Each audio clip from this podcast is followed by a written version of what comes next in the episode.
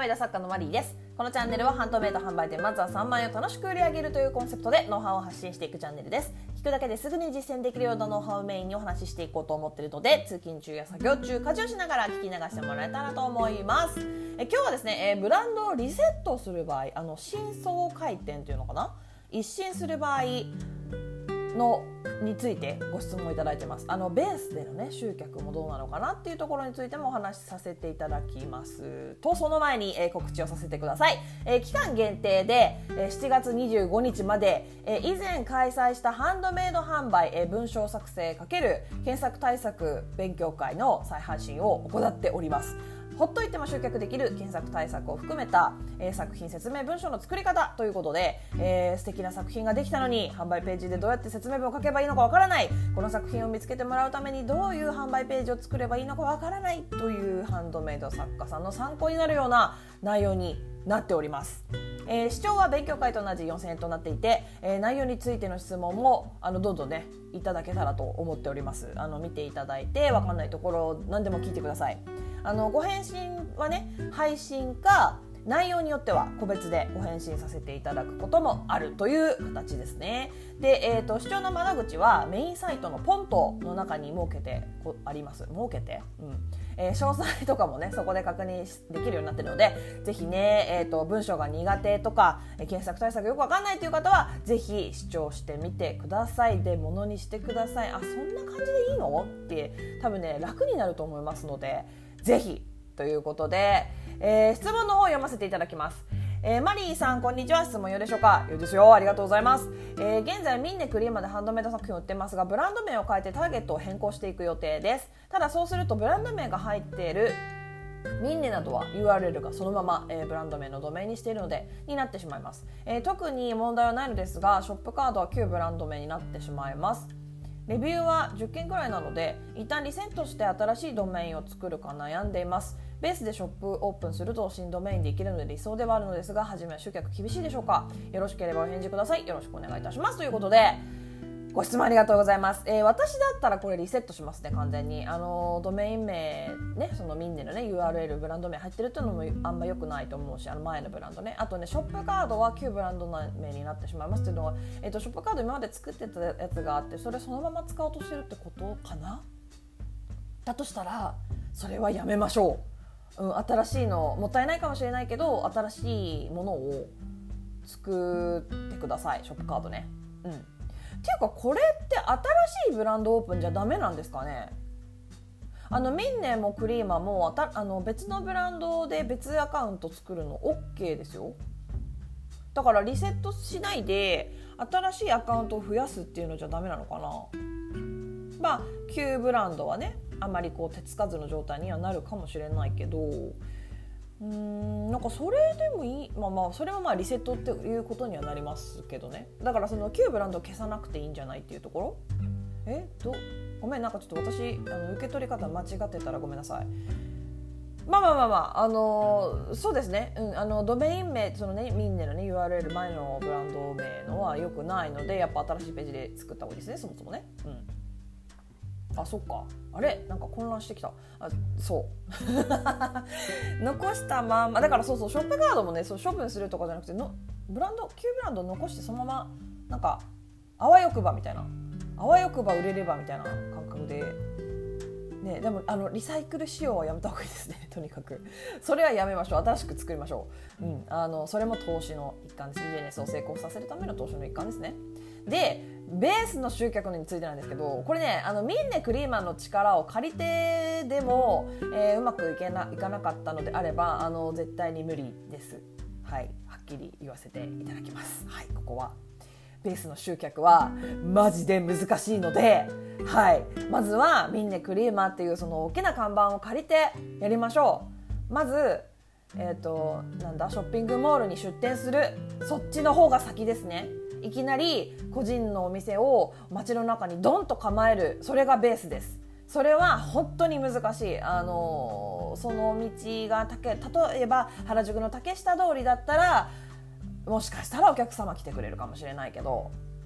ねあのインターネットの世界は竹下通りみたいなそういうなんていうのかな。だ竹下通りがみんなですよ。竹下通りがクリーマですよ、うん、みんなあのベースはねもう本当山奥の、あのー、自分の自宅の地下にお店開いたみたいな感覚でもいいレベルです。あのどうやって集客するんだそれっていうね難しいですよね。うん、そんな感覚です。かあのかなり大げさに言ってますけどでもうん大げさじゃないかも。そのぐらい難しいと思います。本当に。あのね例えばベース集客を成功させるまあ方法があるとすれば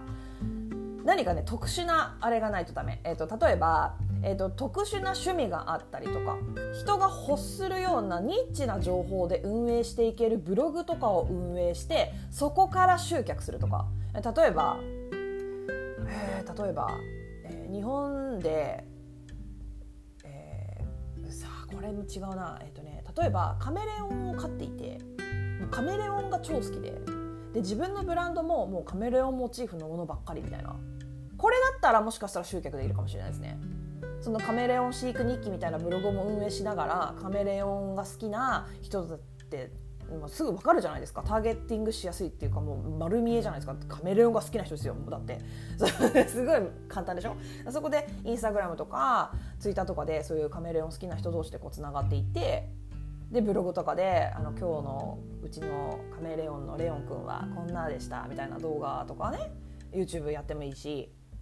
そうやってやってブランディングブランディングとかその自分のブランドのハンドメイドブランドのカメレオンモチーフのやってますってこういう感じでやっていくんだったら多分ありなんですよ。できます。ベースで集客。でも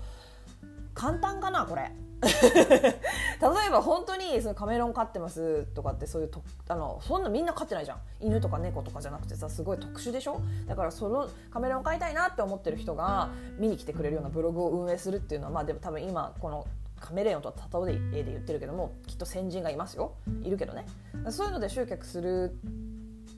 ことはできますよ。できるけど全然簡単じゃないですよね。ブログやんなきゃいけない、えー、何や何？正しい情報を伝えなきゃいけないでしょ？でそのブログはあの SEO 対策しなきゃいけないんですよ。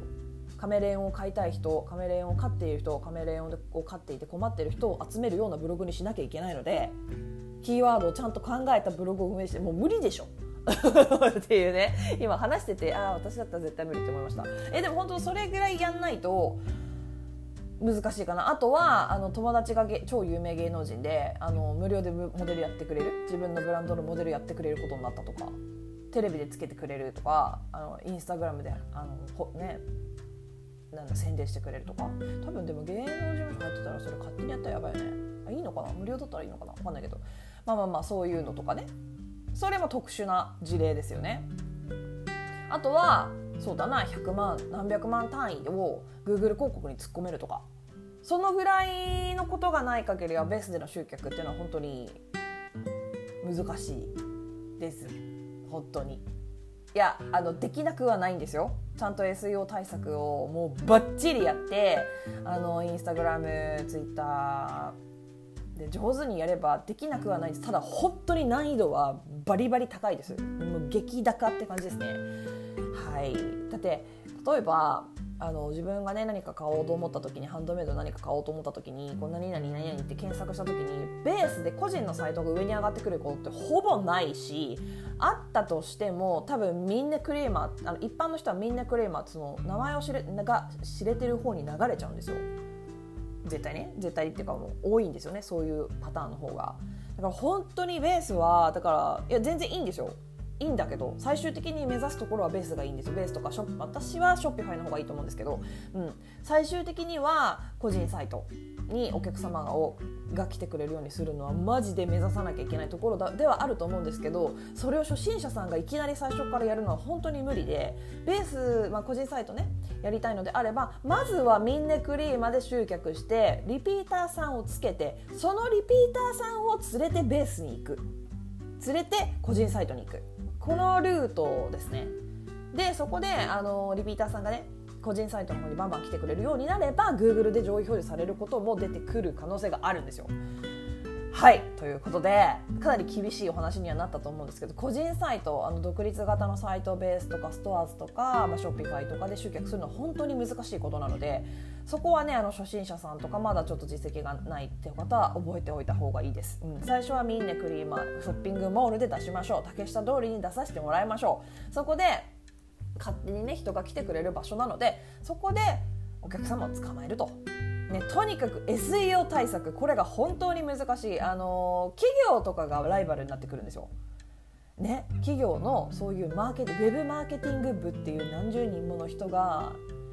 いて何十人もの人がこうやってるような部署のと個人が戦うことになるわけですよ。個人サイトっていうのは。そうだからね本当に難しいことなのでそこはねあのミンネクリマで、はい、ブランド新規一転するのであればミンネクリーマから始めましょ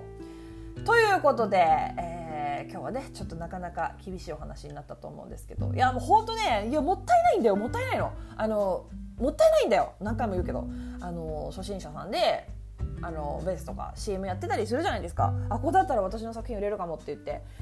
それでさストアーズとかベースとかって始めちゃって人全然来ないはい心折れましたみたいな方多いと思うんですよ。だって無理ですよベースとかで集客は本当に難しい。今少しはねあのそのベース最近ちょっと覗いた時にあの SEO 対策のうんぬんとか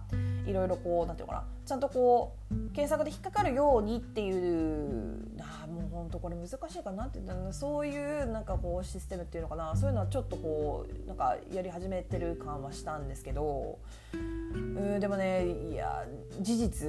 ね何か検索した時にじゃあベースで作ったような個人のサイト、まあ、ベース作ったかどうかってパッと見分かんないですよね。うんがあの上位に表示されてくることってありますか？って言われた時にないよねっていう感じになっちゃう。ってなってくるとやっぱり SNS 集客とかそっちの方